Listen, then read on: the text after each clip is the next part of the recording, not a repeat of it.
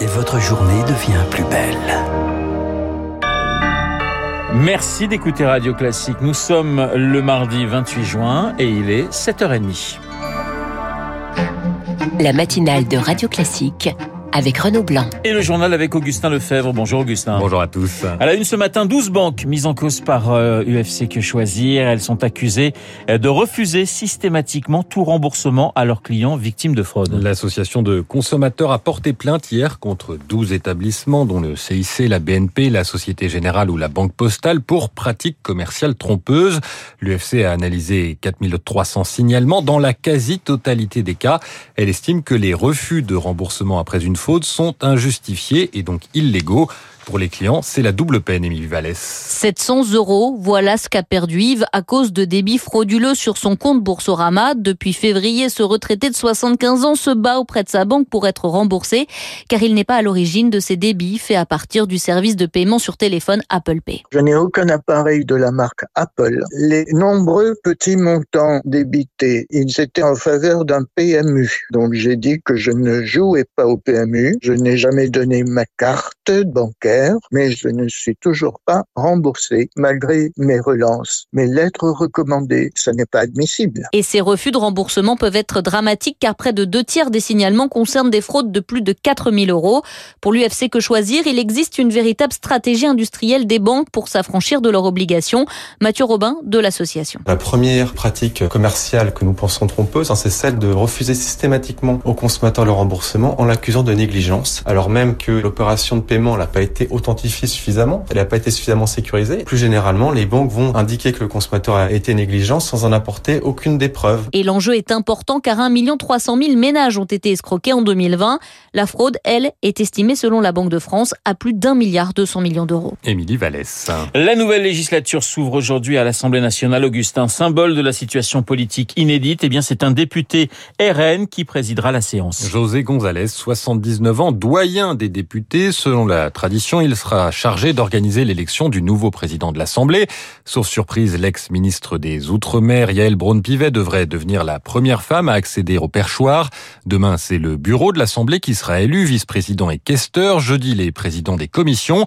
Et avant même l'examen d'un premier texte de loi, ces élections pourraient marquer la première entente entre les Républicains et le Rassemblement national. En tout cas, Charles Ducrot, le parti d'extrême droite, tend la main.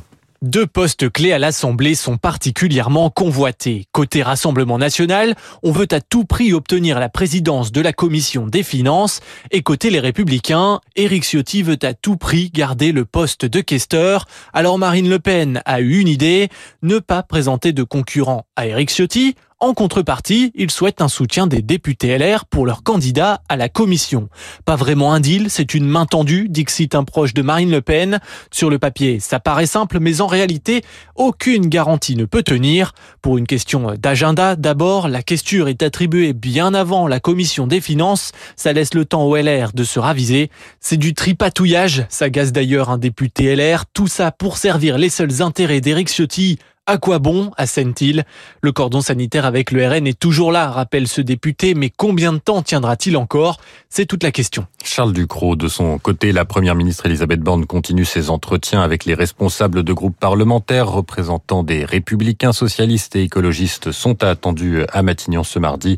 Elisabeth Borne a pris acte hier du refus des opposants d'entrer dans une coalition. 7h33 sur Radio Classique, Elisabeth Borne qui a aussi rendez-vous avec les autorités sanitaires alors que le Covid menace Réunion des préfets et directeurs d'agences régionales de santé autour de la première ministre. Cet après-midi, une loi pour pouvoir maintenir les mesures de freinage doit être présentée en conseil des ministres. Demain, cette remontée des cas de Covid depuis trois semaines est un motif de crainte supplémentaire pour l'hôpital. Et Augustin, le malaise est généralisé. Le CHU de Bordeaux entame ce mardi une grève illimitée. Les passages en service dégradé et les mouvements de protestation du personnel ne concernent plus seulement les établissements de petite taille. À Bordeaux, l'un des plus gros CHU du pays, l'accès aux urgences est filtré après 17 heures. 600 lits vont fermer cet été. Face à la pénurie de soignants, c'était le seul moyen pour permettre aux équipes de prendre des congés et d'éviter les démissions. Mais le cercle vicieux demeure pour Pascal Gobert, infirmier aux urgences de Bordeaux. Et là, on est arrivé au, bout du bout où vraiment tout le monde souffre. On a de l'absentéisme en progression et ça monte en flèche. Les postes vacants, on attend les recrutements en septembre ou en octobre. Qu'est-ce qui va se passer? On va les perdre en janvier-février et on va recommencer. Il va falloir vraiment sécuriser et fidéliser tous ces recrutements. Et en attendant, euh, on fusionne des services, on ferme des lits pour donner les congés au, au personnel, il y a moins d'offres de soins pour la population et en attendant les 30% de gens qu'on a refusés aux urgences, ils sont placés directement dans des services hospitaliers ou sur d'autres urgences qui souffrent.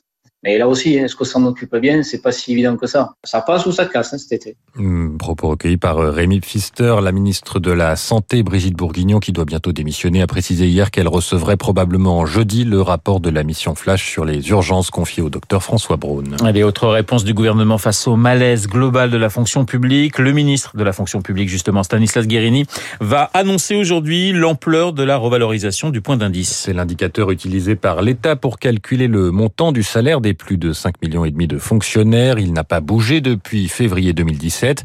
Face à l'inflation, la CFDT réclame une revalorisation supérieure à 3%. La CGT, premier syndicat du secteur, espère même 10%. Non, ce n'est pas irréaliste, estime Baptiste Talbot, coordinateur du syndicat. 10%, c'est un chiffre qui peut paraître très ambitieux. En même temps, il permettrait de couvrir une partie importante des pertes qui sont accumulées depuis le début de la politique de gel de la valeur du point en 2010 et il nous semble particulièrement justifié au regard de l'inflation déjà observée. Il y a vraiment besoin d'un geste fort, il y a besoin d'un choc d'attractivité dans la fonction publique parce que par ailleurs, on a une fonction publique aujourd'hui qui est vraiment en crise d'évocation. Dans l'éducation nationale, sur les dernières années, le nombre de candidats, il a été euh, divisé par deux, mais il y a aujourd'hui aussi une difficulté de la fonction publique à conserver ses personnels. Ça n'est pas seulement le cas à l'hôpital. On souhaite et on espère bien que le gouvernement aura enfin entendu cette urgence parce que c'est aujourd'hui une question d'intérêt général. Baptiste Talbot, coordinateur de la CGT, 1% de revalorisation de ce point d'indice représente 2 milliards d'euros par an pour les finances publiques. Augustin, en Ukraine, les opérations de secours continuent à Kremenchuk après le bombardement par la Russie d'un centre commercial hier après-midi. Bilan provisoire, 18 morts, 59 blessés. Cette ville est située dans le centre du pays, à 200 km du front.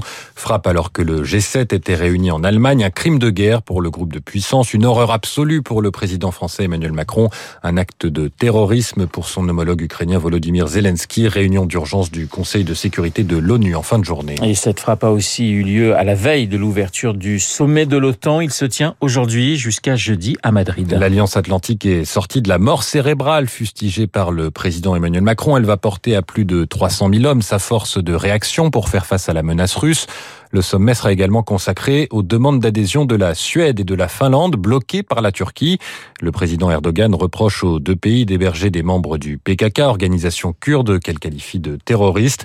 Un prétexte pour défendre ses intérêts selon Guillaume Lasconjarias, ancien chercheur au Collège de défense de l'OTAN, professeur associé à la Sorbonne. On peut voir à quel point le jeu d'Erdogan est double. Il agit en direction d'abord de sa propre opinion publique, mais il agit aussi par rapport à la Russie. Il envoie un message en disant, bah voilà, moi, je peux essayer de négocier ou de retarder euh, l'adhésion de la Finlande et de la Suède. Et ça me positionne comme négociateur, notamment sur les questions liées autour de la mer Noire, mais de manière logique. Et la Suède et la Finlande vont adhérer. Et la Turquie ne s'y opposera pas. Elle cherche à montrer qu'elle veut gagner du temps. Et puis aussi pour obliger les alliés collectivement euh, à prendre en compte ses intérêts de sécurité. Propos recueillis par euh, Julie Drouin. Un mot de Wimbledon pour terminer ce journal. Retour sur le gazon britannique aujourd'hui de Rafael Nadal et de Serena Williams. L'Espagnol n'avait pas participé au tournoi de tennis depuis 2019. L'Américaine avait, elle, abandonné au premier tour l'année dernière. Et justement, eh bien, on rendra hommage à Serena Williams dans le journal imprévisible de Marc Bourreau dans quelques minutes. Mais ce qui nous intéresse dans les spécialistes juste après ce journal, euh, merci Augustin, eh bien, c'est le perchoir. Nous avons rendez-vous avec l'historien Jean Garrigue et puis de l'économie avec... Euh,